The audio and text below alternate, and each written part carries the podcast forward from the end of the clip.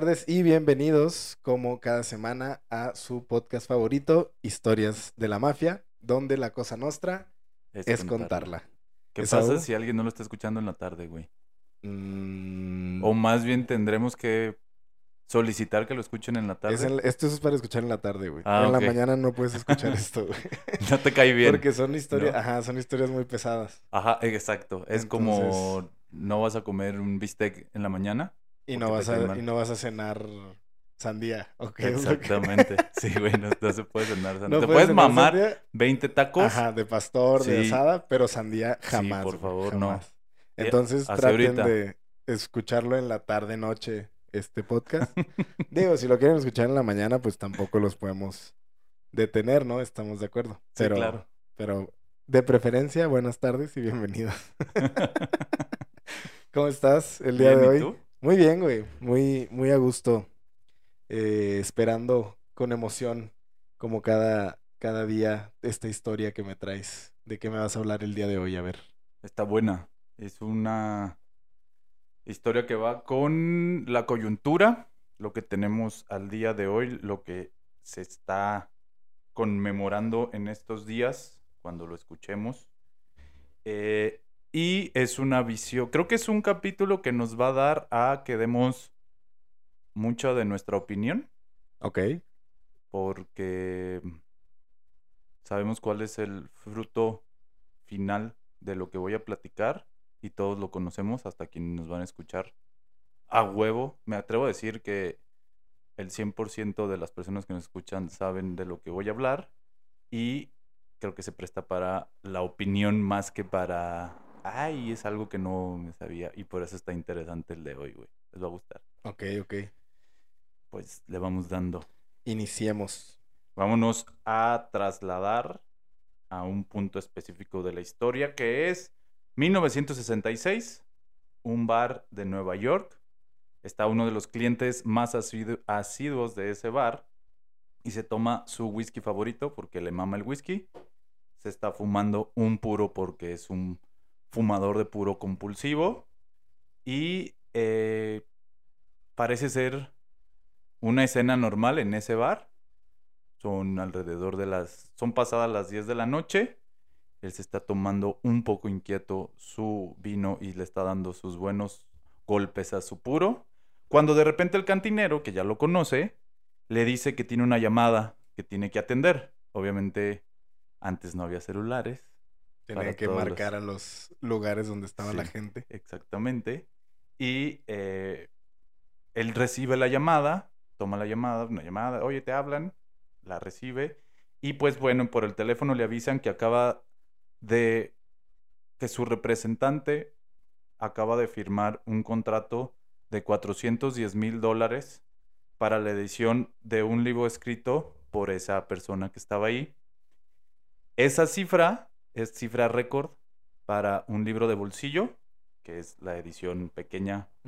Eh, obviamente no es tan de bolsillo que quepa en el bolsillo, hay que aclarar. Porque así. Sí, Un pedote para leerlo. No, nunca se había pagado esa cifra por un libro de, por la edición y publicación de un libro de bolsillo. El libro en ese momento lleva por nombre La Mafia. Pero tres años después, dos años después, cambiará su nombre a El Padrino. Y el autor y persona que está, que recibió esa llamada y que se está fumando un puro y un whisky, es el personaje de nuestro episodio de hoy llamado Mario Puzo. Vamos a hablar de Mario Puzo.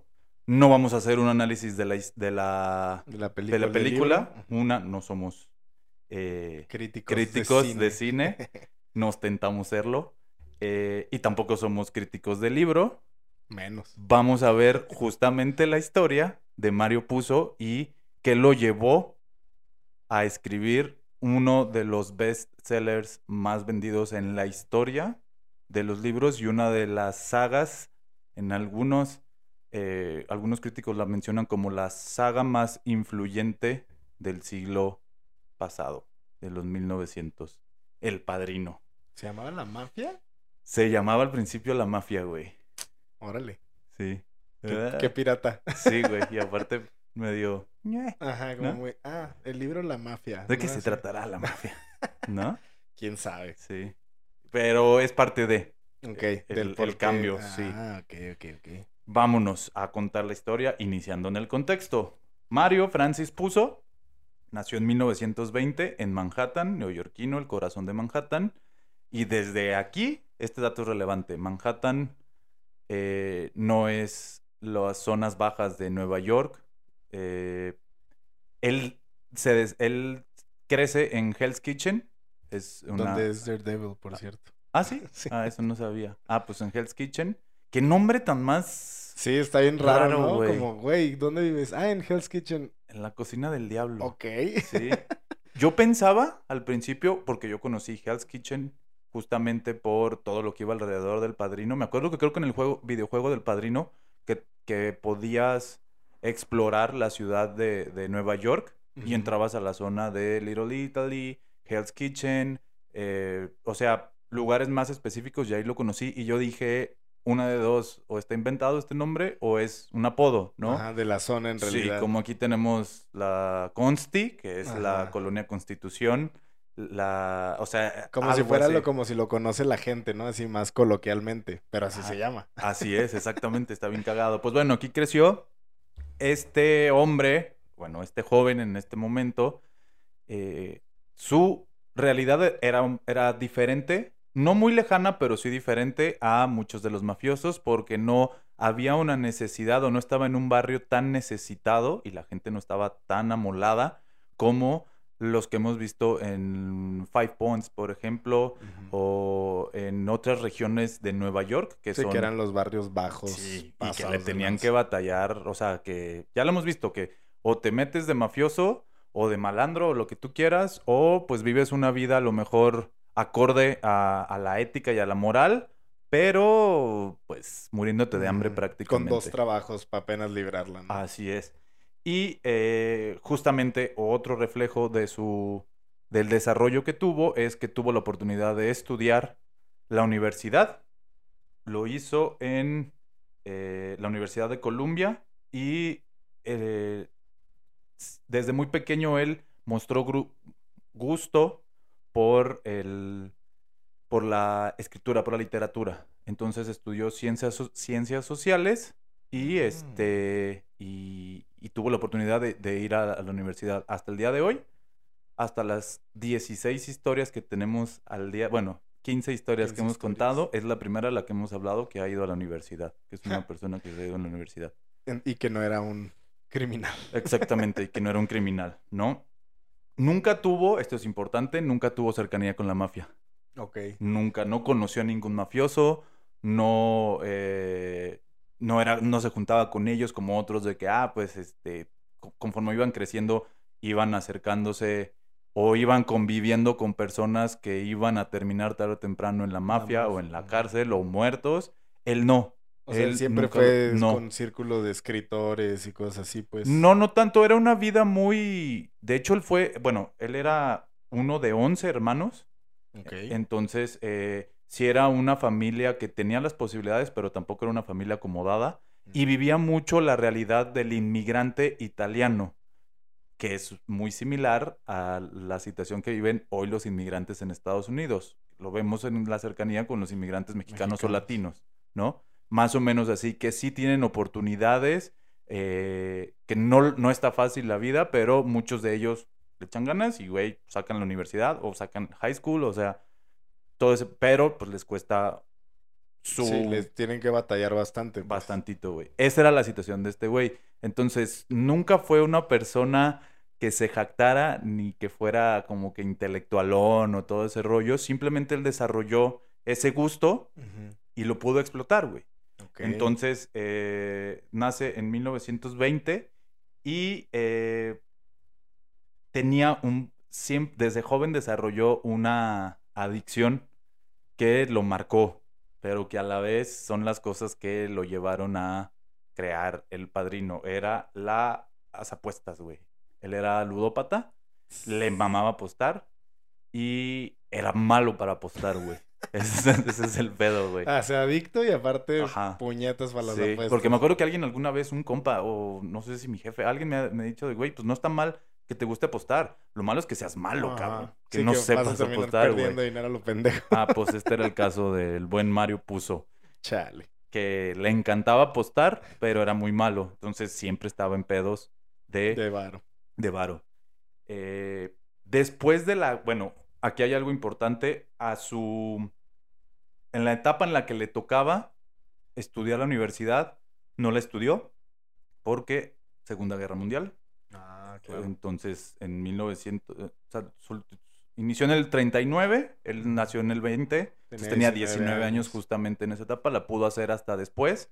En la posguerra, él estudia y se gradúa de Ciencias Sociales, les decía, de Columbia, y sale con todo el ímpetu, güey, como cuando sales de la universidad y dices, yo me voy a comer el mundo, güey, y yo, ¿por qué no? Voy a ser un escritor y voy a ser algo, voy a ser exitosísimo haciendo las obras que a la gente, o sea, voy a hacer los libros que todo el mundo va a querer leer. Y entonces en el 55, eh, con este ímpetu, con todo este rollo, gen- eh, escribe su primer libro llamado La Arena Sucia y eh, recibió muy buenas críticas de los críticos, va la redundancia, de quien sabía, pero no se vendió ni madres. Al La público gente- le importaba un No. carajo. y aquí algo importante en Mario Puzo es que, y lo platicábamos el otro día, el artista, él se sentía artista. Nosotros en una, en una plática del otro día decíamos quién en realidad es artista y quién no, o cómo se define un artista, y luego ¿Quién, un compa quién define que si decía, es tú te artista? autodefines, ah, pues él se autodefinía artista. Entonces él dijo, a mí me vale, yo voy a seguir bajo esta línea y van a ser este libros en los que yo me sienta a gusto escribiendo y que sean obras de arte lo que yo lo que yo esté haciendo que no estaba tan mal porque la crítica lo No, alabó. ajá. Sí, el- lo malo es que no vives de críticas, ¿no? Exactamente. de críticas buenas. Así es. Entonces, eh, primer libro, La Arena Sucia, fracaso Malazo. total, güey. Eh, ¿Qué sucede? Entonces él dice, ah, no hay pedo, o sea, est- estoy todavía, todavía puedo seguirle, este, quiero sacar otro libro, o sea, quiero seguir con este pedo, y yo bajo mi línea de lo que yo quiero hacer. Él tenía una influencia muy grande de Dostoyevsky, Ok.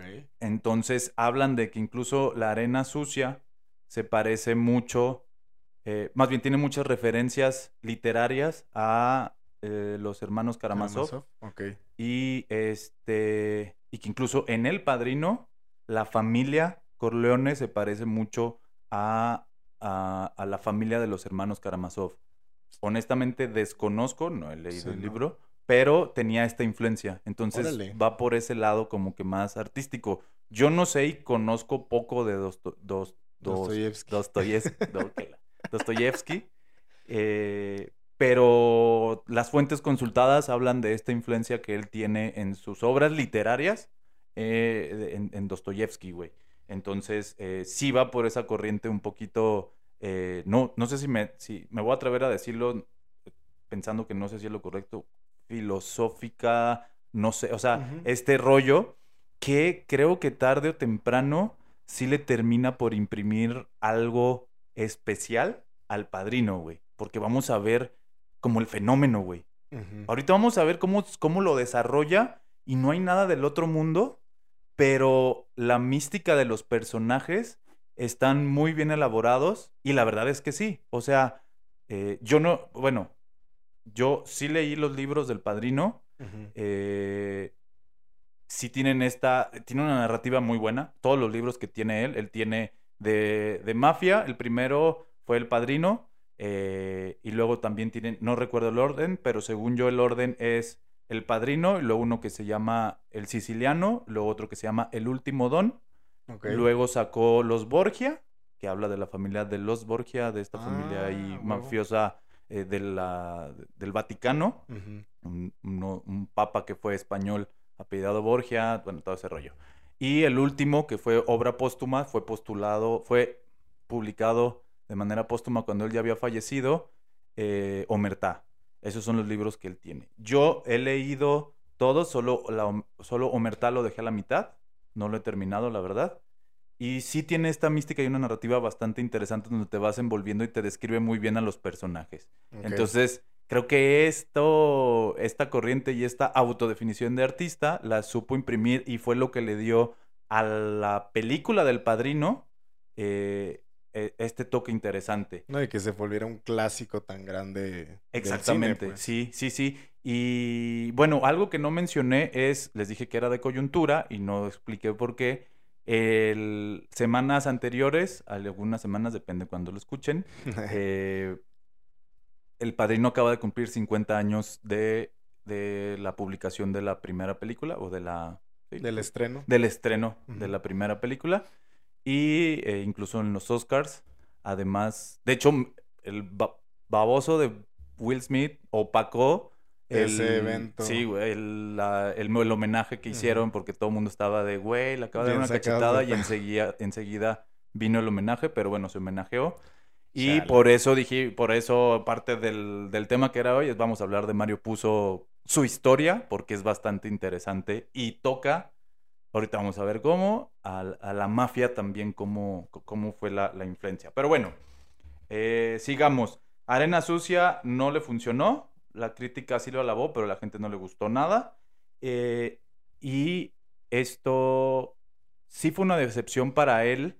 No fue tan grande porque siguió escribiendo y bajo su misma línea.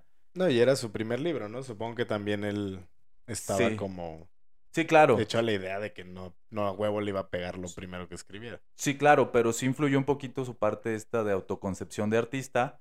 Y lo que hizo, que lo va a hacer muchas veces, es cuando venían estas decepciones o estas malas rachas, se refugiaba en las apuestas y eso le generaba Ah. más deudas y eso le generaba sentirse mal y un círculo vicioso perfecto. Chulada, güey. Se tenía que poner a chambear en chinga para poder pagar todas sus deudas, el cabrón. Justo eso pasó, güey. Entonces, eh, seguía con esta ah, adicción y... Pero él decía, no, yo voy a sacar mi libro y lo voy a hacer como yo quiera, pero entonces se vio en la necesidad de tener que generar dinero y para generar dinero el único trabajo que encontró fue ser, ser parte de una editorial de libros para adultos, algo como historietas para adultos, como lo que hoy conocemos como el libro vaquero. güey. O sea, no el libro vaquero Sí, exactamente, sino a- algo similar. Y él era el editor, güey, él escribía y le daba pena. ¿Qué Y decir que sí, escribía claro, ahí? y lo escribía bajo seudónimos, güey. Que no, nunca dijo qué seudónimos eran. O sea, nunca dijo, ah, tal, O sea, nunca podrías reveló. estar leyendo un, un Un libro, libro de esos y no, y no vas a saber, no tienes idea. de que Porque de nunca dijo cuáles eran sus seudónimos, Güey, güey. qué perro, güey. Imagínate que alguien descubriera cuál es y Güey, a partir de esto empecé a comprar el libro del vaquero y digo, güey. No vaya a ser que una sea obra un autor. adaptada de una historia de Mario, Mario Puzo. Puzo. Güey, qué pedo, ¿no? Entonces, eh, Ay, huevo. con eso quería sustentar sus apuestas y quería sustentar obviamente sus gastos y la producción de su libro, eh, de su segundo libro, porque él estaba decidido a hacer eh, su segundo libro. ¿Qué sucede? Cuando tú eres un apostador compulsivo eh, y malo para apostar, pues en muchos de los casinos oficiales o legales o de las apuestas comunes y corrientes te empiezan a, a tachar, ya no te aceptan tanto y tienes que buscar pues otras alternativas. Esto fue lo que hizo Mario Puzo. Empezó a entrar en como ligas de apuestas ilegales fuera de las legislaciones y eh, empezó a conocer pues mucha gente que estaba en ese ámbito. Esa fue una de las fuentes para el padrino. Para, sí, para entender el padrino. O sea, él se empezó a juntar con gente mal, malandrona, ajá. exactamente. Y esa, esa cercanía con, con esa gente, eh, él empezaba a escuchar estas historias, ¿no? De que yo conozco, oye, ya, ya supiste, y él nada más las escuchaba. O sea, nunca tuvo cercanía como tal, lo que decías, ¿no? Nunca conoció Jamás. a mafiosos, pero escuchaba de todas primera las mano historias, de los croupiers, de los mismos apostadores, de los eh, barmans, de todos, de estos lugares clandestinos en los Claro. que se acercaban, porque seguramente, 99% seguro, que estaban regidos por la mafia italiana, si estaban en Nueva York, y era la época de esplendor Donde posguerra todo. donde la mafia controlaba absolutamente todo. Entonces de ahí empezó y él nada más era como que lo escuchaba y ah, pues Qué chidas órale. historias, ¿no? Ajá. Ajá, órale, pues, está interesante y me imagino perfectamente jugando una partida de baraja, que la plática entre ellos, aparte gente desconocida. Ujú. No, y aparte nadie, nadie lo veía mal porque pues el vato era malísimo, entonces Sí, perdía, güey. Sí, Entonces era como, ah, sí, Sí, déjalo claro, jugar. exactamente, lo invitaban obviamente porque iba y perdía su Ay, dinero. güey. Entonces, eh, por fin, a duras penas y con su trabajo en, en- en estas ediciones para adultos, logra sacar, con el apoyo de su familia, económico, principalmente de su hermano, su segundo libro. A su hermano le dijo, güey, necesito lana, pero pues no tengo cómo pagarte porque pues esto solo me alcanza como para sobrevivir, pero te voy a dar el 10% del libro De, de, las ganancias Ah, de- de este libro porque va a ser un éxito. El hermano le dijo, ah, Simón, porque tampoco como que creía mucho en él. Y le dijo, Simón, güey. Y este va, eh, muestra su libro con la editorial con la que lo había hecho la primera vez, que era la única editorial que lo pelaba. Él lo, él lo hacía en, en varios. Bueno, muchos de los escritores lo siguen haciendo que no solamente con uno, sino pues a ver a quién le ¿A gusta quién- la quién historia. lo agarra tal cual. Y pues había esa, esa era la segura. Él se acerca, viene su libro, se llama La Mama. Y, o sea, la mamá. Ok. Sí. O sea, es- el contexto es muy diferente en español que en, que en italiano. Porque la, ma- porque la mamá es muy diferente a la mama, La mama, ¿no? ajá. Entonces, Entonces Mario puso la mama. exactamente. No te creas. Una disculpa a todos los que están escuchando. La falta de respeto. Bueno, entonces. es que así sale la portada, güey. Por eso me dio risa. Les voy a subir la portada y dice, Mario puso a la mamá. Chale, así es cuando Así salen es, las cosas de de contexto. que no, güey. Mario puso se mató solito con Sí. ese libro. Sí. Me imagino al güey así recibiendo de... Neta, güey, así se va a llamar. Y él puso... De que un latino. Sí, que tiene ¿no? de malo. Sí. No, nada. güey. No, nada. Cada quien ¿No le quieres dar un- una repensada al título, güey? cambia el nombre. Sí. Por eso le cambió el de la mafia al padrino. Sí, güey. exactamente. ya la había cagado una Sí, vez. dijo. Ah, bueno, la mafia no. Ajá. Bueno, vamos a cambiarle. Otra, esta vez sí lo voy a pensar. un poquito más. Bueno, entonces viene con este libro que hablaba justamente de la vida de los inmigrantes italianos en Estados Unidos, específicamente en Nueva York. Llegó contentísimo, dijo, este es un libro muy chingón, desarrolla mis personajes muy chingones, eh, llegó con su librito, eh, lo puso sobre la mesa del editor y el editor le dijo, güey, es una mamada, la neta, no. Deberías enfocarte en otra cosa. ¿Por qué no te enfocas en... Está chido que sea la italiano, que sea todo este rollo italiano que la gente luego no conoce, obviamente fuera de eh, la región eh, italoamericana, pero ¿por qué no de la mafia? ¿Por qué no hablas de los mafiosos? Porque era Eso lo, la lo gente, interesante, ¿no? la gente quiere saber y eh, tocaste un punto importante. ¿Por qué era lo que la gente quería saber? Ah, pues porque el contexto de ese momento, te estoy hablando de 1960, alrededor de 1960, se estaba dando un suceso importante en la mafia, que va a ser también motivo de uno de nuestros capítulos, que es el juicio. Tiene un nombre bien raro y no sé si lo voy a pronunciar bien, pero es el juicio de Kefauver. Kefauver. Kefauver Ok. era un fiscal. Ese güey fue el primero que se atrevió a hacer un juicio para toda la mafia. Y ya lo hemos mencionado. ¿Con quién? Con Virginia Hill. ¿Se acuerda que Virginia Hill se fue? Lo hicieron Y la venir. hicieron ir y que la morra dijo, pues yo qué, güey. Exactamente lo mismo con Vito Genovesi. Cuando hablamos de Ana Genovesi, él estaba allá, se vino para acá y Mm. participó en ese juicio. Entonces, en ese juicio, básicamente lo que hicieron es, eh, se fueron sobre las cabezas de la mafia y los empezaron a, tal cual, a enjuiciar. O sea, los- lo que ya había pasado, por eso hicieron, ¿se acuerdan? Y el que no lo ha escuchado, escucha el episodio de Virginia Hill. Ella ya había pasado su rollo con la mafia y la hicieron venir este, a testificar. Eso fue eh, mediáticamente muy grande Entonces, estaba en todos lados, güey. lo televisaron. Entonces, eh, ahí aparecieron los mafiosos. Empezaron a. Ahí tuvo una imagen. luz, Y fin. obviamente era algo que la gente decía, ¿qué es esto? Porque era. estaba oculto, ¿no? O sea, no existía todo este rollo. Y empezó, ahí fue como la época en la que tuvieron los reflectores los mafiosos, tal cual, porque era Los periódicos hablaban de eso, en la televisión eh, Ahí podías salían ver fragmentos del juicio, eh, veías cómo se vestían y eh, le dio esta parte mística, diagonal, romántica a la Claro. mafia de verlos bien vestidos. Y pues Mario puso siendo italoamericano, pues lo que dices, ¿no? Porque no escribía de, sí, de la mafia, exactamente, sí. Como no era algo cercano a él, Sí, tampoco era como Sí. que tuviera todo el conocimiento de primera mano. y seguramente sentía que no era lo suficientemente artístico ese tema Claro. para como para que lo hiciera. Entonces este güey le dice, el editor, güey, deberías de hacer eso, es lo que ahorita todo el mundo está hablando y está bien interesante. O por lo menos va a vender un chingo de libros, güey. Deberías de hacerlo. Y Mario puso, muy dócil, dijo, te me vas a la chingada, cabrón. Yo no voy, yo no soy un Yo escritor soy de un esos. artista, cabrón. Así, güey. Yo no soy un escritor de Mm, esos. Se salió mentando madres y le dijo, "Te- a la chingada no te necesito. Ahí nos vemos, güey. Se sale y se va nuevamente a bares y le va nuevamente a apostar. Y eh, pues le empieza a ir de la chingada y de la chingada, güey. Para este tiempo ya tenía sus deudas considerables, ya tenía eh, eh, problemas en su familia también, me refiero porque también le debía a sus hermanos, no solamente usureros, Puta madre. y se veía en una necesidad más y más cabrona. Pero el güey dijo, yo soy un artista y chinguen a su madre. Entonces, eh, lo mandó a la fregada al güey. O sea, le dijo, la neta es que no, no te necesito. Y yo voy a buscar y vas a ver cómo van a, a publicar mi libro. Pura madre, güey. No. Lo publicó una pequeña editorial. No le dieron nada de dinero. O sea, iban a hacer sobre las ventas y le caían entre ventas. 100 y 200 dólares, güey, al mes de venta. mames. O sea, cuando había recibido miles de dólares, no tantísimos, pero miles de dólares por otros libros, ¿no? Entonces no era nada.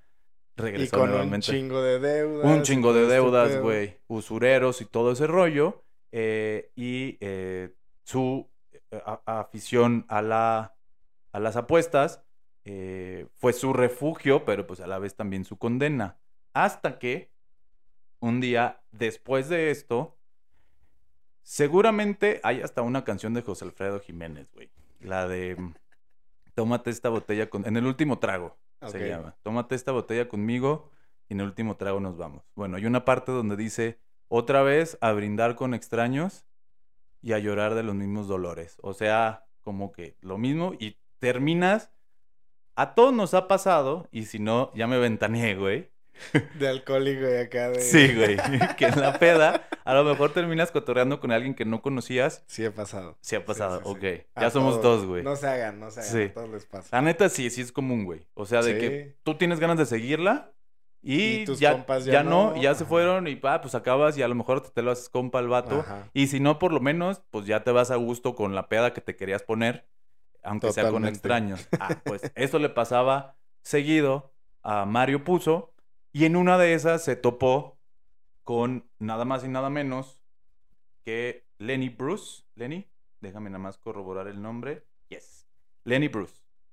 Eh, Lenny Bruce era, es o fue.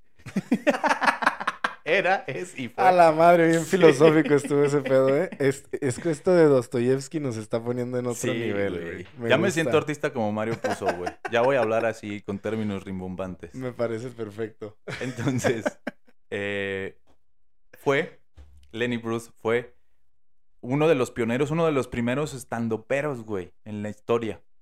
Este güey era un vato que por medio de su eh, sus shows de stand-up hacía mucha crítica social, güey.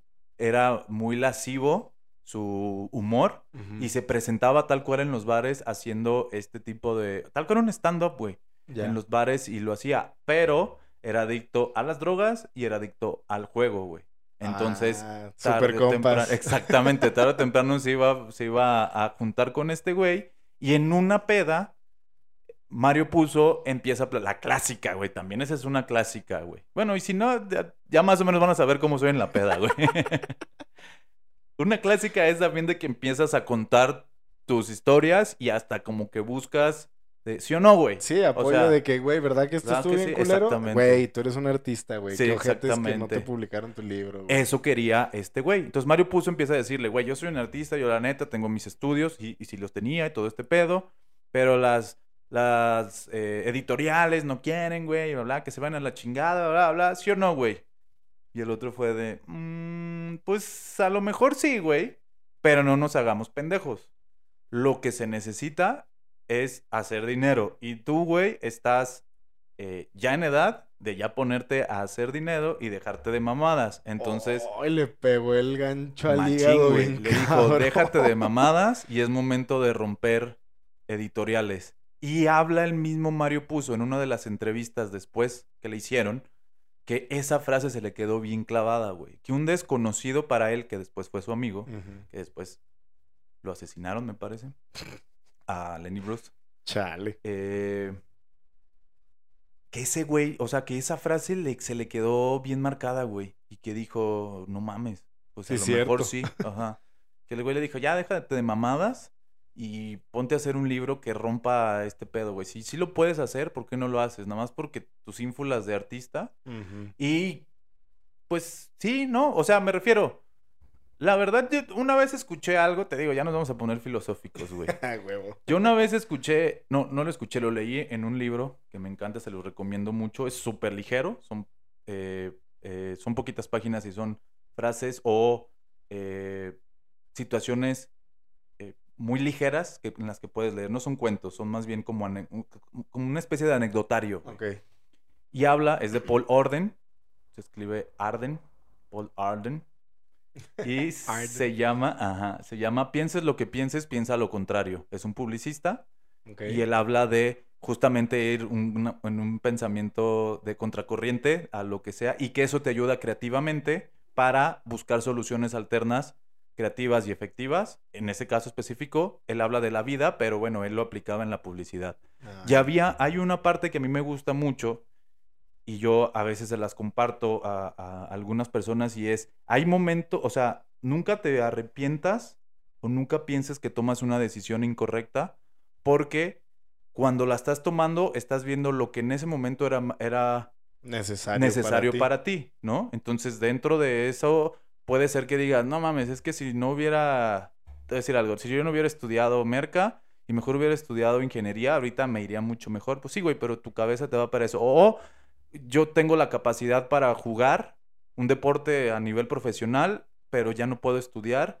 y lo hago y después tengo una lesión, pues no te puedes culpar como que decir, güey, este, debí de haber estudiado. ajá, pero así, ¿cómo ibas a saber, no? O sea, es lo Exactamente. que tenía que pasar en ese momento, y ¿no? Es lo que quisiste hacer y punto. Y esto lo traigo ahorita a la mesa porque digo, pues en, en su momento Mario puso, dijo, eh, yo quiero ser un artista y quiero desarrollar. Y le ayudó al final de cuentas, güey, porque a la vuelta de la historia, esa, ese desarrollo de los personajes y ese conocimiento eh, le ayudaron mucho a crear una obra que se ha quedado a la historia. Entonces, eh, Sí, tal vez si su segundo libro hubiera sido de la mafia, hubiera sido una cagada.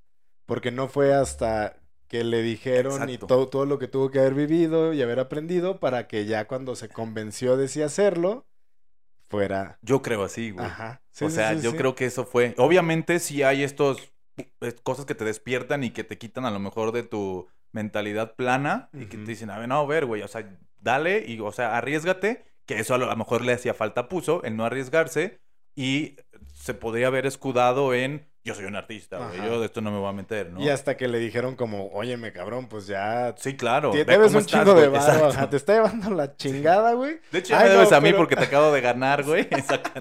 Así de póker, ya, Sí, págame. güey.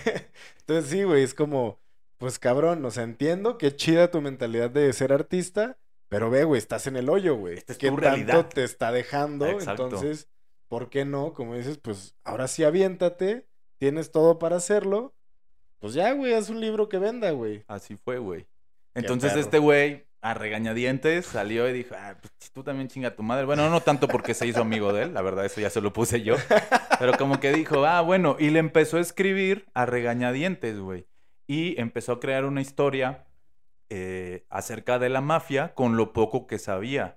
Ok. Incluso él, después, en, estas entrevistas en las que él da, hay un libro que se llama El Padrino, Los Papeles, que es todo lo, es una, un poquito una visión desde, más bien, una narración desde la visión de Coppola, que es el director de la película, y de Mario Puzo, de cómo llegaron a, formar todo lo del, lo del padrino, o sea, cómo se cristalizó. Y él habla y él decía, yo ni siquiera me sentía seguro y después, cuando ya con la fama, la gente me buscaba y decía, no mames, es que, es-", o sea, como que me veía como una referencia de la mafia, yo me daba, a mí me daba vergüenza porque todo fue investigación de archivo, güey. O, sea, realidad- nunca se sentó con un mafioso a preguntarle, oye, güey, ¿qué pedo? Nunca hizo esta, inve- esta in- investigación. Y él decía, o sea, ni siquiera se sentía orgulloso y ni siquiera se sentía seguro, pero esta necesidad lo obligó a, a hacer esto, güey. Pero a la par, la parte de su lado artístico, pues hizo que desarrollada con lo poco, o sea, ahí está el talento, creo yo, de. Mario Puzo, con lo poco que investigó, logró hacer una ajá. historia bien interesante, güey, Sí. bien cabrona. porque era literalmente sin la información que tenemos hoy en día, pero es como si yo hoy, como cuando hago los guiones para los capítulos, a partir de ahí yo digo, voy a hacer un libro. Verga, no tengo esa capacidad. Y Sí, no he hablado un- nunca con un mafioso frente a frente. Así, ese güey creó uno de los libros más icónicos de la historia y la historia más icónica de la mafia, güey. Eh, así, punto, güey. No hay Sí, de o sea, otra, no- güey. siendo un- una persona que solo escuchaba por otras Sí, personas, que se puso a investigar. Sí. Y Ah, con la poca información que tal vez Es lo que sabía te en ese digo. Ahorita yo me meto y pongo mafia y me salen Salen un 80 mil chingo. artículos, güey. Güey, hasta podría ser un podcast, güey. Exactamente. nah, ¿qué pasó, güey? Si tengo otras fuentes, güey. Güey, No, soné, está cabrón, raro, güey, con eso. Yo tengo Yo tengo estas fuentes, sí. muy, muy similar a, a alguien. Entonces, se fue, no tan convencido, a regañadientes. Llegó a su casa y muy probablemente se dio cuenta de cuál era su realidad, güey. A este, a este, en este momento él tenía 46 años, cinco hijos, Ay, deudas güey, en todos lados, entre ¿Cómo le ellos, hacía, güey? ya sé, güey, entre, entre ellos deudas con su familia y usureros. Entonces, Mario Puzo se va poco convencido, eh, a regañadientes, se, va- se fue a su casa y muy seguramente llegó y vio la realidad en la que estaba, güey. Ah, es- En ese momento él tenía 46 años, Ya estaba. cinco hijos, sí, güey. Cinco hijos, 46 años, dos libros y un fracaso. Cinco hijos, Cinco güey. hijos, no mames. Eh, deudas con la familia y deudas con usureros, que era un poquito más peligroso, ¿no, güey? Eh, Ahí, ahí sí iba a conocer a la mafia, güey. Exactamente, güey. Ahí se estaba acercando mucho. De- Estaba sacando. Mm, Ah, es que lo estoy haciendo a Sí, propósito, ¿no? por, por investigación, es parte de la investigación. Quiero que me rompan las piernas para Sí. entender un poquito el proceso. Exacto, güey. Eh, entonces, mediante esa realidad, seguramente vista en una, en una catarsis, en, en un espejo eh, imaginario y, y- y enfocado a, lo que era su realidad, pues dijo, chingue su madre, voy a, voy a hacer ese maldito libro que me dijeron de la mafia. Pero, pues si no lo voy a hacer como con tantas ganas, pues voy a buscar una condición y esa condición es que a quien yo se lo dé, que me dé un anticipo de 5 mil dólares para poder pagar algunas de mis deudas y poderme llevar a mi familia a Europa, porque era un viaje que les tenía prometido y prometido y prometido y obviamente se lo chingaba todo en las apuestas, güey. Y, o en libros fallidos. Y entonces dijo, yo con que me den 5 mil dólares pago las, como que las apuestas más cercanas, más, más peligrosas a lo mejor y me los llevo a, a Europa. Esa fue su convicción, esa fue su motivación, güey. Y empezó a escribir. Empezó a escribir, empezó a escribir. Eh, después de unos meses, logra escribir 150 páginas las cuales era como su historia, como el, no sé cómo se le llame en, en la literatura, pero como la semblanza de la historia, o sea, sí ya venía una historia, un resumen, me imagino yo, de lo que era toda la historia, pero aún no estaba terminado. Se lo puso abajo del brazo, vámonos, va con el güey que le dijo... "Oh, Ponte a escribir de la chingada", mafia. Y entonces llegó y le dijo, güey, ¿qué crees? Ya escribí de la mafia. Y el otro güey le dijo, güey, ¿qué crees? Me mandaste la chingada y ahora yo te voy a mandar a la chingada, güey. Y lo mandaron a la chingada, No güey. es cierto. Sí, y entonces ahí va el vato sin ganas de, o sea, no convencido de lo que había escrito, o sea, Ajá. lo había hecho adrede. Era un resumen, güey. Eh, va con el güey que le había dicho, el güey lo mandó a la chingada. Con justa razón, porque Sí, este güey. porque se puso mamón Sí, güey, entonces Yo dijo, "No, te va a hacer la artista". Pues chingada. sácate la chingada. Entonces no le aceptó eso y a empezar a buscar ¿quién se lo...? quién, quién lo hiciera. Entonces, no tan convencido, no iba tampoco. ¿Te ha pasado que vas a una entrevista de trabajo en la que dices, "Nah, ni siquiera Ah. estoy tan convencido de que. Y te Ajá, salen sí, y te dicen, ¿de qué te hablamos? Ojalá Ajá. no me lo den, ojalá Y no me dices, lo ah, den". bueno, sí, así. Así va este güey. Ay, no mames, o sea, deja voy, ah, pues sí. No, pues no, órale, ni pedo. Y así iba. Y nuevamente, entre fracaso y fracaso, dentro de sus círculos eh, cercanos a las apuestas y a la vida nocturna, güey, un día se topa con un eh, escritor, un columnista de uno de los periódicos importantes de Nueva York Ok. eh, no mencionan cuál, y le empieza a leer en la peda también. Le empieza a decir, no, güey, esta es la historia, todo el pedo, pues míralo. El güey lo lee, le dice, güey, ¿me lo prestas? Simón, se lo lleva y al día siguiente le habla y le dice, güey, ¿qué pedo con esta historia? Está bien perra. La tenemos, o sea, la tienes que publicar. Y el otro güey, pues sí, güey, pero ya fui. No, no, no, espérame, güey. Yo conozco a los jefes editoriales de GP Putnam's, Putnam's Son, que era una de las editoriales más grandes e importantes de todo Estados Unidos. Este güey conocía a los jefes de ahí. Güey, ve, yo ya te doy la recomendación, ve para allá. Y ahí va el buen Mario Puso, más a huevo que nada. Pues sí, vamos con estos güeyes. Llega y pues lo tratan como era un desconocido, güey. Sí, Entonces- dos libros pedorros que... Sí, güey. Entonces llega, lo hacen esperar un chingo. Dice que el vato como que lo veía así de, ah, sí, güey, lo que tú quieras y bla, bla, bla. A ver, dame esa madre, güey. Entonces, eh, lo empieza a leer y el güey le dice, seguramente y le llamó la atención porque le dice, ¿qué estás esperando esta madre? Y le dijo, güey, si te gusta, yo lo único que te pido es un adelanto de 5 mil dólares. Que el vato le dijo, ok, te voy a dar 12 mil dólares. Porque es, el- o sea, es como el primer pago. Él quería 5 y 5 y le dijeron, te vamos a dar 12 y te los voy a dar de putazo. Entonces este güey dijo, a A huevo, güey. Le dijo, sí. Me voy a mamar siete en las Sí, apuestas. Exactamente. Y te me quedan 5 a toda madre. No, hasta eso no. Bueno, por lo menos la historia dice que no. Pero sí, sí lo hizo. lo hizo, claro, güey. Yo nomás quería cinco, los otros van Sí. a apostar, su chingue su madre. Entonces este güey se sale contento. Ah, y les dijo, eh, lo único que les pido es, todavía no le empiecen a mostrar a otras, porque estas editoriales luego lo que hacen, que yo no entendía, es muchas veces compran los derechos, pero luego los venden a, A otras, otras. pequeñas editoriales o a otras editoriales en otras regiones. Y fue lo que hacer varias ediciones. Exactamente. Entonces él dijo, no lo muestra a nadie, nada más velo tú, güey.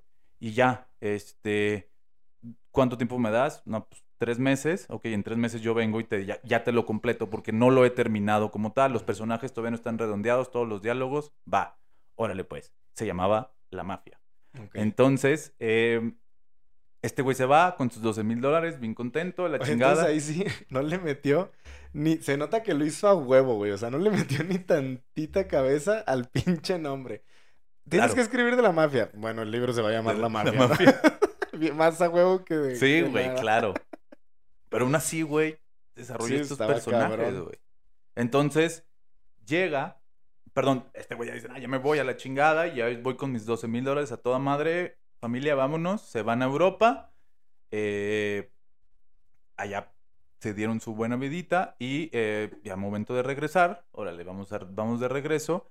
Entonces, pues él llega con la esperanza de que eh, le puedan dar nuevamente como que otro adelanto o que vean de que, ah, pues sí, o sea, que el editor le haya dicho de que eh, sí, sí le vemos futuro o algo así. Y entonces llega él y dice, desde que llegué, la cosa fue diferente. Llegaron y, ¿cómo está, señor Puso? Ah, y ya ahí era- dijo, ¿qué ya era un pedo, güey?". rockstar. Sí. ¿Cómo está, señor Puso? ¿Quiere un whisky? Claro que sí, porque le mamaba el whisky. Ah, muy bien, no lo hicieron esperar nada, lo pasaron directamente, que este güey lo recibió de abrazo. Mario, ¿cómo estás, cabrón? Como Y si fueran compísimas de Sí, toda güey. la vida, huevo. Oye, este, pues, ¿qué crees?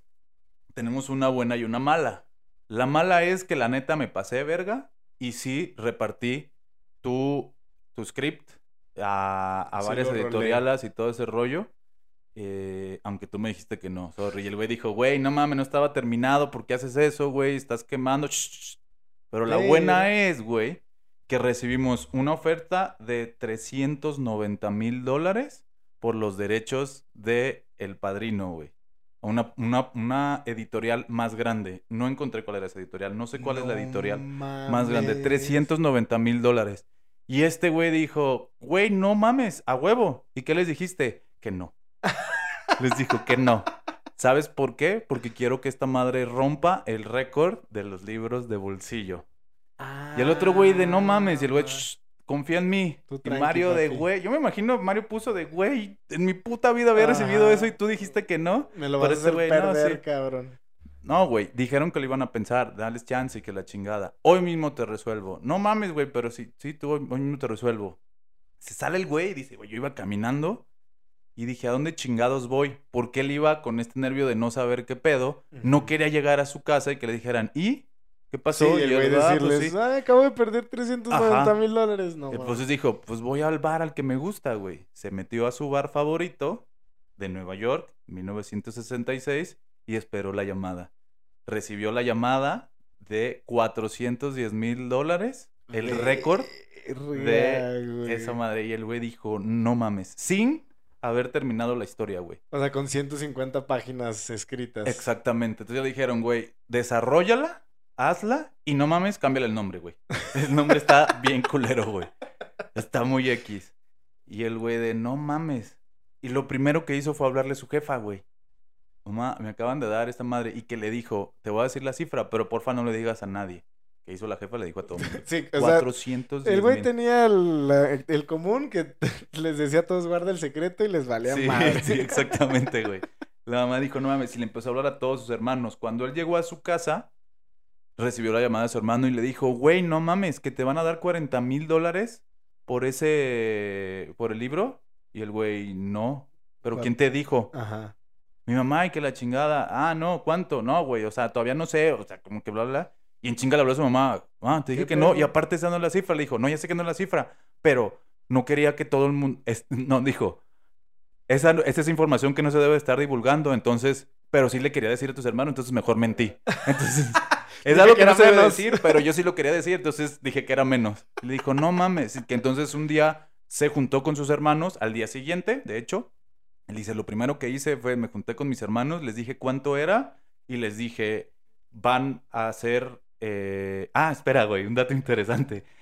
Ya ves que le había dicho a su hermano en el otro libro, güey, te voy a dar el 10%, güey. Ajá. Y que le llegó pura chingada. Cuando llega con la mafia, le vuelve a pedir dinero antes de que los lo acepten y le vuelve a decir, te voy a dar el 10%. Y el hermano le dijo, ¿sabes qué, güey? No, No jalo. no nomás jalo, no, págame, la neta güey. no, güey, págamelo, ya, güey, o sea, la chingada. Ah, qué No, de veras. que. Entonces le dijo, y que la neta, cuenta Mario puso que le dijo, güey, sí te lo voy a dar el 10%. Y que el otro güey le dijo, no, güey, yo te Yo dije, que, no. Ni pedo. Ah, qué buen pedo. sí, güey, o sea, sí, sí eran pues, de honor, güey. Sí, sí, sí. Entonces, el vato, pues se perdió el 10% de 410 mil dólares. Ay, güey. Y pues, en- eh, pero bueno, la emoción era esa, güey. O sea, todo el mundo, no mames, y la chingada. Pues órale, güey, a desarrollarlo como tal. Y haciendo un análisis muy general del padrino, no meternos, no nos vamos a meter, les decía, ni en la película, en el análisis cinematográfico, ni un análisis literario. Podemos ver cosas bien interesantes que las hemos medio mencionado, pero ahorita les puedo decir en qué se basó para, los, para el personaje principal, por ejemplo, para, para Michael Corleone, güey. Él, al igual que toda la gente, güey, había visto el juicio de. Kefauver. Es que está bien raro la pronunciación y no sé, güey, no sé cómo sea. Pero es Kefauver. Entonces, eh, ya había visto a Frank Costello, güey. Frank. Costello era quien se había... Nos vamos a regresar al capítulo... Hace dos capítulos Ujú. con Ana Genovesi, Frank Costello, ¿se acuerdan? Era, se va Vito Genovesi, Frank Costello se queda aquí y era como la contrapunta de Vito Genovesi y Ana Genovesi para chingarse a, a Vito. Le Dijo, no, pone- el que es una verga es Frank Costello, ¿eh? Vito es un pendejo. ¿Se acuerdan de esa parte? Ok, era huevo. Frank Costello.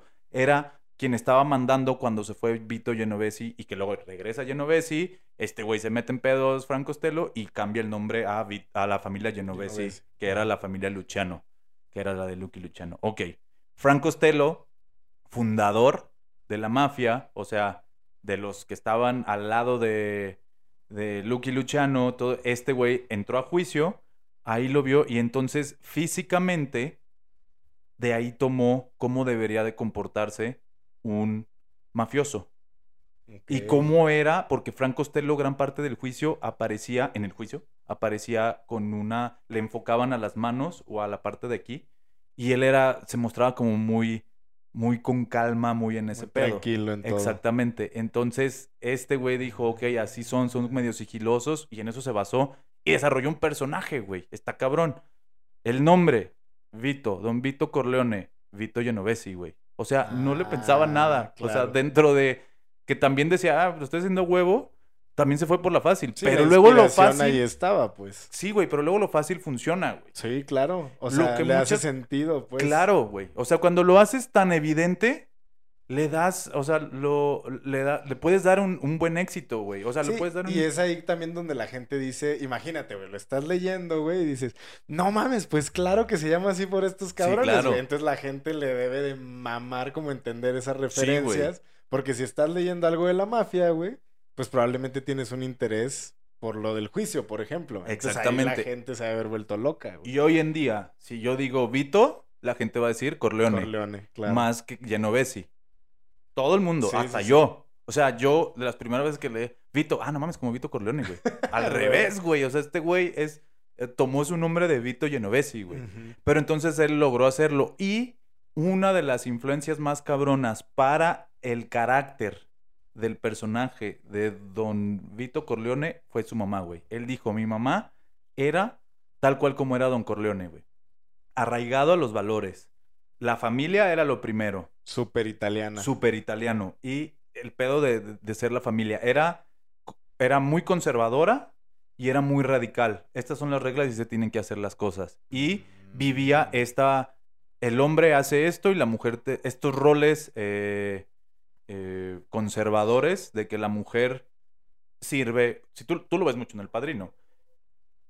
Perdón, en la parte donde están sentados a la cena, que está el Carlo, que es el novio de, de Connie Corleone, de la hermana, están sentados y Sony, y empiezan a hablar y, y a, a Connie se le ocurre hacer como un comentario, le dice, tú cállate Connie, tú no tienes que hablar de esto, están hablando de los negocios, y ella dice, "Cu- cuando está mi papá nunca se habla de negocios, entonces le dice, tú cállate, y voltea le dice a Carlo, habla con Carlo, o sea, y ya así como que ustedes quédense ahí en ese pedo, o si no, vete allá a la cocina, o sea, ese pedo, toda esa, esa mentalidad, que era obviamente mucho más común, sigue siendo hoy común, pero sigue, era mucho más común en ese entonces, él lo tomó de su mamá. Y él dice, mi mamá era tal cual, dice, cuando yo escribía los diálogos de Don Vito, Era eh, basado en su mamá. dice, yo escuchaba la voz de mi mamá diciéndome esos días. Dice, era como si me los dictara, güey. No sé qué tan bueno o malo Ajá, sea eso, exacto, ¿no? Así güey. como, jefa, te veo como una, una don de la mafia, Sí, exactamente, como una figura criminal, un jefe de una familia mafiosa. De nada, Ah, güey. man. Y la mamá de yo también te Te quiero, mucho, güey. Qué bueno que te dieron 410 Sí, mil dólares, hijo de la chingada. Entonces, eh, sus referencias eran muy, muy sencillas, o sea, muy a lo que la mayoría de la gente conocía, güey. Pero les, lo vuelvo, o sea, lo volvemos a repetir, les, les, les imprimió esta, esta mística, güey. Y luego se habla, vi un poquito un análisis, se hablaba, y sí es verdad, o sea, a cada uno de los personajes le puso un rol eh, muy específico, a cada uno de los hijos, pero que a la vez como que se unían en el nudo, que era la familia, porque Michael era, que termine, bueno, Michael es el héroe de la historia, porque es el que, eh, no, yo- es el renegado, yo no, yo no soy como, y lo mencioné al principio, yo no soy como mi papá, y al final termina, Termina siendo tomando el manto de Sí. la familia y todo de todo ese pedo, pero todo arraigado porque la familia, porque le balearon a su papá y porque mataron a su hermano, o sea, todo ese pedo, eh, este güey empieza a asumir ese cargo y se da cuenta de esa personalidad que tiene por, eh, por el rollo de la familia, güey, de que sea familia. Otra cosa, Corleone. Corleone, el apellido de ellos es una ciudad eh, de las más fructíferas de la mafia a lo largo de toda la historia y es tan básico como si yo te digo, dime una ciudad de Estados Unidos y dices Nueva York. O sea, como que Eso es lo primero que piensas, Sí, pues. entonces seguramente dijo, pues Roma no, Sicilia, sí, Sicilia, ¿qué está? Corleone, Vámonos. listo, y ese es el apellido. Digo, está en, en- en la, en la parte 2 se ve como adopta ese nombre por un error, que está, que está chido, o sea, decía que era Vito Andolini, él se llamaba Vito Andolini, de Corleone, y el güey que lo anotó dijo Vito, Vito Corleone. Y así quedó, pero entonces le imprimió también esta parte mística a Corleone. Yo, si voy a Sicilia, a huevo quiero ir a Corleone, güey. Claro. Nada más, o sea, por el pedo de decir, no mames, güey, estoy aquí, aquí está, todo, todo. El- está basado y todo el pedo. todo, güey. Sí, entonces, sí. pero cosa tan simple, güey. No se rompió Lo la hace- cabeza. Y de hecho eso lo hace mucho más, ¿cómo se dice? Accesible, güey. O sea, hacia, el- hacia la gente que, que no tiene la gente por qué ser un experto en la mafia, güey, para decir, o, o conocer del tema, para decir, ay, güey, me encanta porque, o, o solo te puede gustar si sabes ya de la mafia. No, al contrario, es como, güey, esta es una de las historias, de la mejor historia que se ha contado de la mafia, es esta, y no tienes que saber mucho, solo ven y léela, güey. Así es. Punto. O sea, te invita y no hace que todo sea como, ay, súper secreto y no vas a entender las referencias y no sabes de la mafia. Entonces eso, pues está bien chido, güey, Sí, porque güey. hace que la gente se, le sea fácil adentrarse a ese mundo. Así es. Y hablando de ese tema, güey, el impacto que tuvo fue justamente al revés del que lógicamente hubiera sido. ¿A qué me refiero, güey? Comúnmente, eh, híjole, no sé si sea una, si esté diciendo la verdad, pero por lo menos para mi realidad es así. Yo no conocía el término multiverso hasta después de las películas Marvel. Y si ahora me dices multiverso, entiendo perfectamente porque tengo la referencia de ello. ¿Ok? Entonces, eh, eso sucedió también con El Padrino, cosa que debería de haber sido al revés, por, desde mi punto de vista. O sea, El Padrino impuso cosas a la mafia en lugar de que la mafia Se las se las impusiera. impusiera o, la- o lo permeara, güey. Lo mismo sucede, perdón, eh, eso, eso es un fenómeno bien cañón, güey, porque en la mafia, en la, perdón, en el padrino, no se habla de los términos que en realidad hablaban los mafiosos. Y sucedió al revés. Los mafiosos, al ver el padrino, empezaron a adaptar. El término el padrino, güey, Ajá. a eso voy, no existía, güey. No era algo que la, que la mafia lo hiciera, güey. Ajá. Si te fijas, dentro de los cargos, desde el capítulo 1, nunca hablamos de el título El Padrino. Sí, no. Y en la película sí se refieren a él como el padrino. O sea, me refiero, si es Don Corleone, si es Don Vito, pero es Don, porque será su, su cargo como tal. Pero el padrino es, eh, es añadido, güey.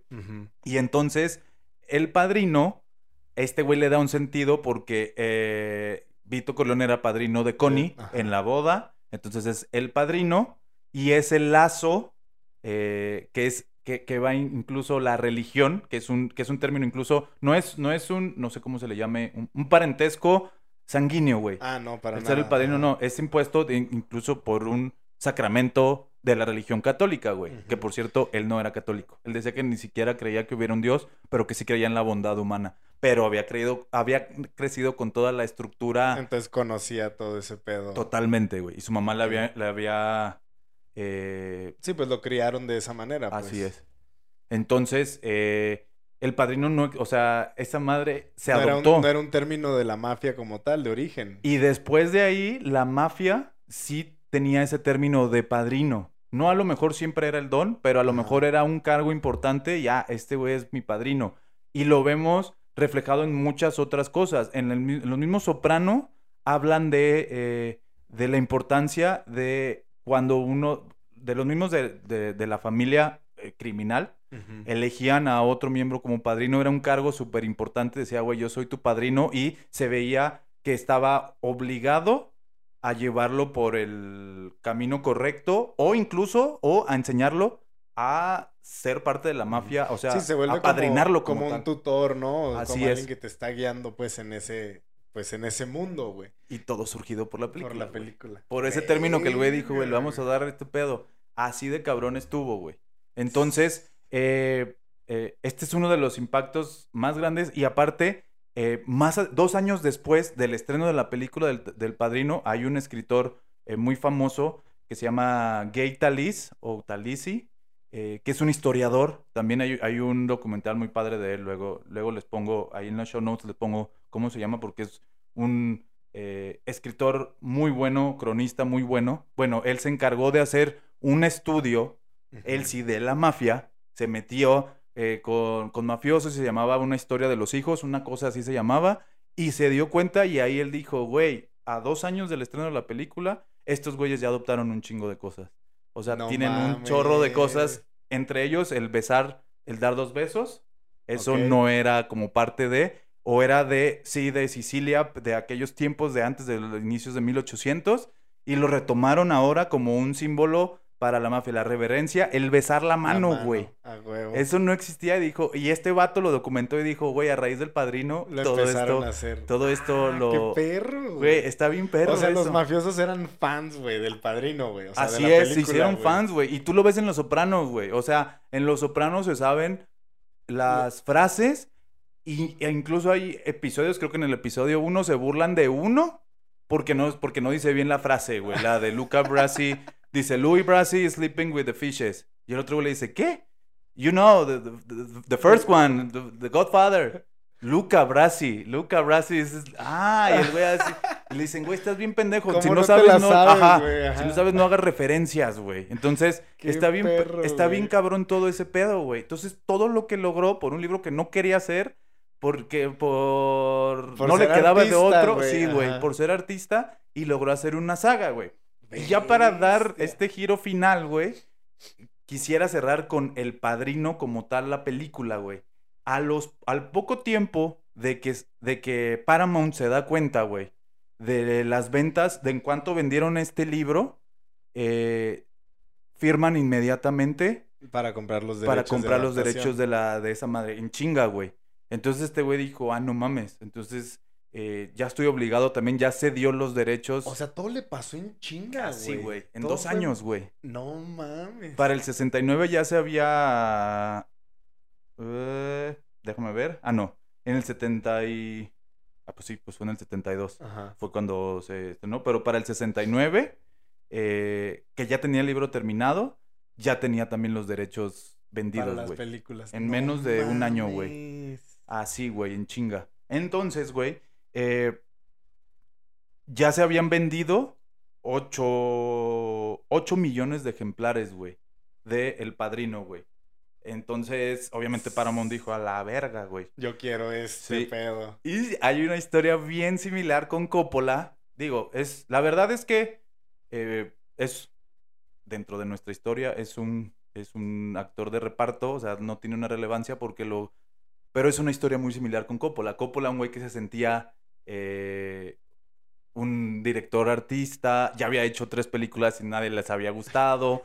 y no ma- entonces Paramount le dijo, güey, pues es, this is the last one, güey, este es tu last chance. Y si la Y cagas te, va- ya- te vamos a dar esta madre. Y dice, güey, yo me senté, citando tal cual lo, lo- lo que decía, es cuando me senté a leerlo por primera vez, mi primera impresión fue de sorpresa y consternación. Para mí era una obra hecha para ganar dinero, sí, llena razón. de sexo y tonterías, güey.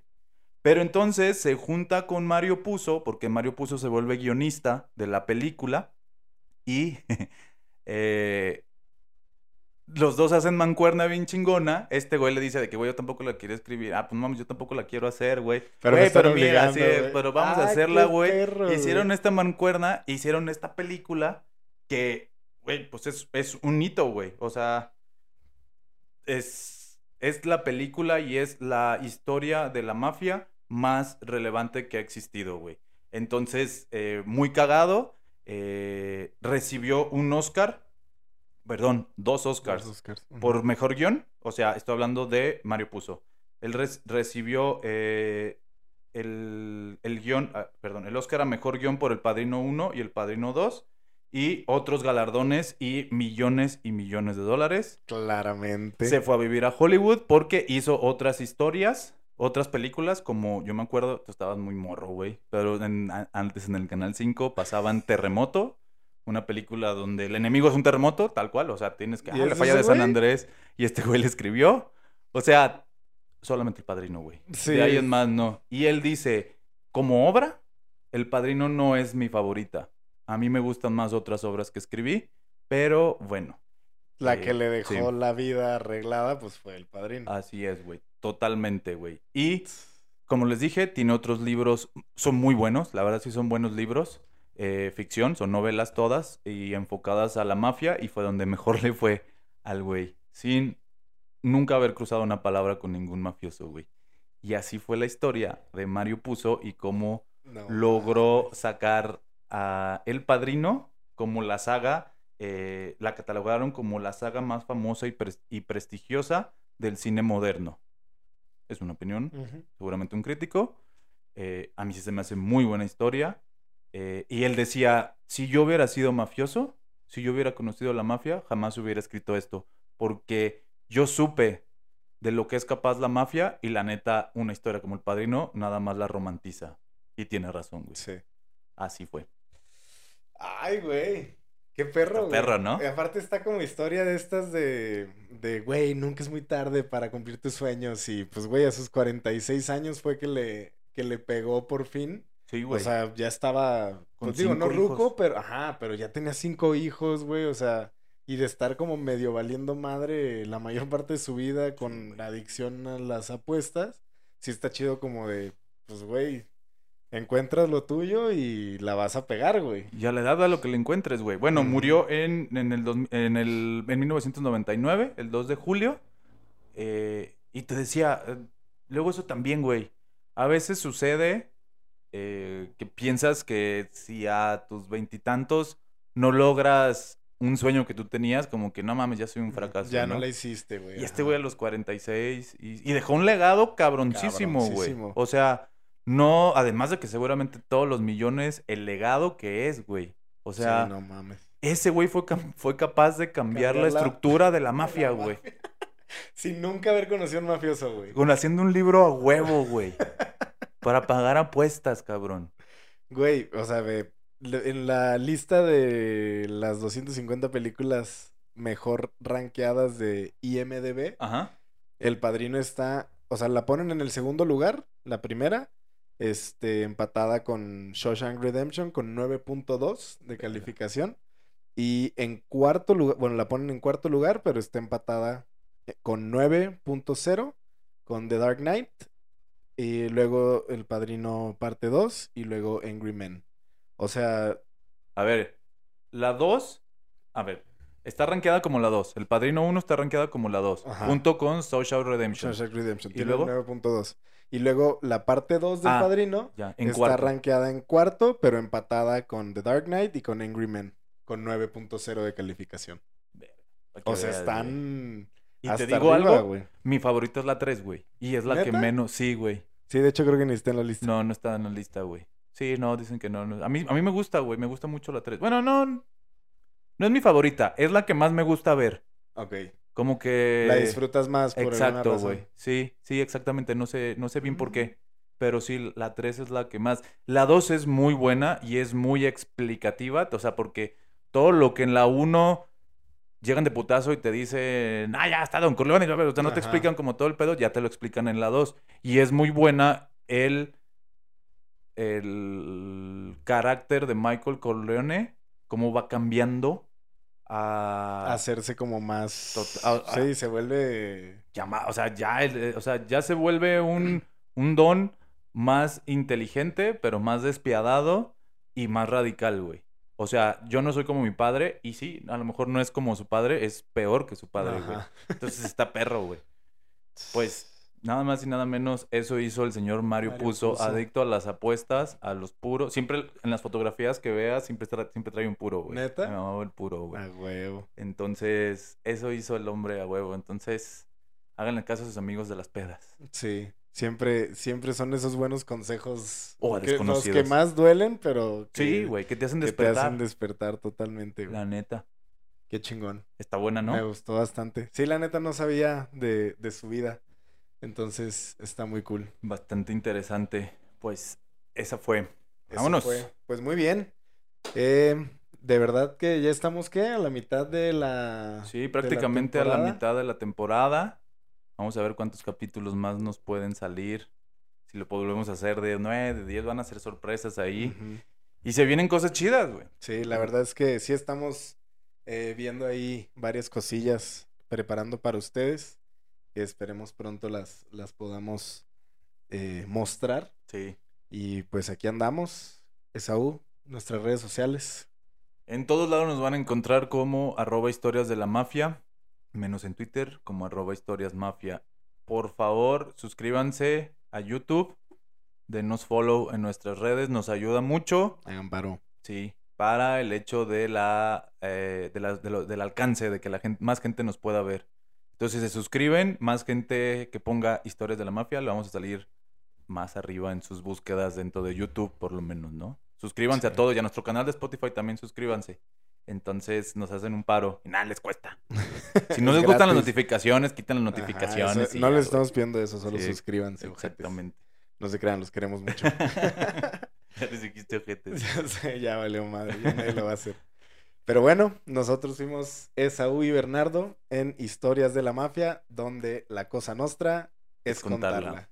Que estén bien y muchas Nos vemos. gracias.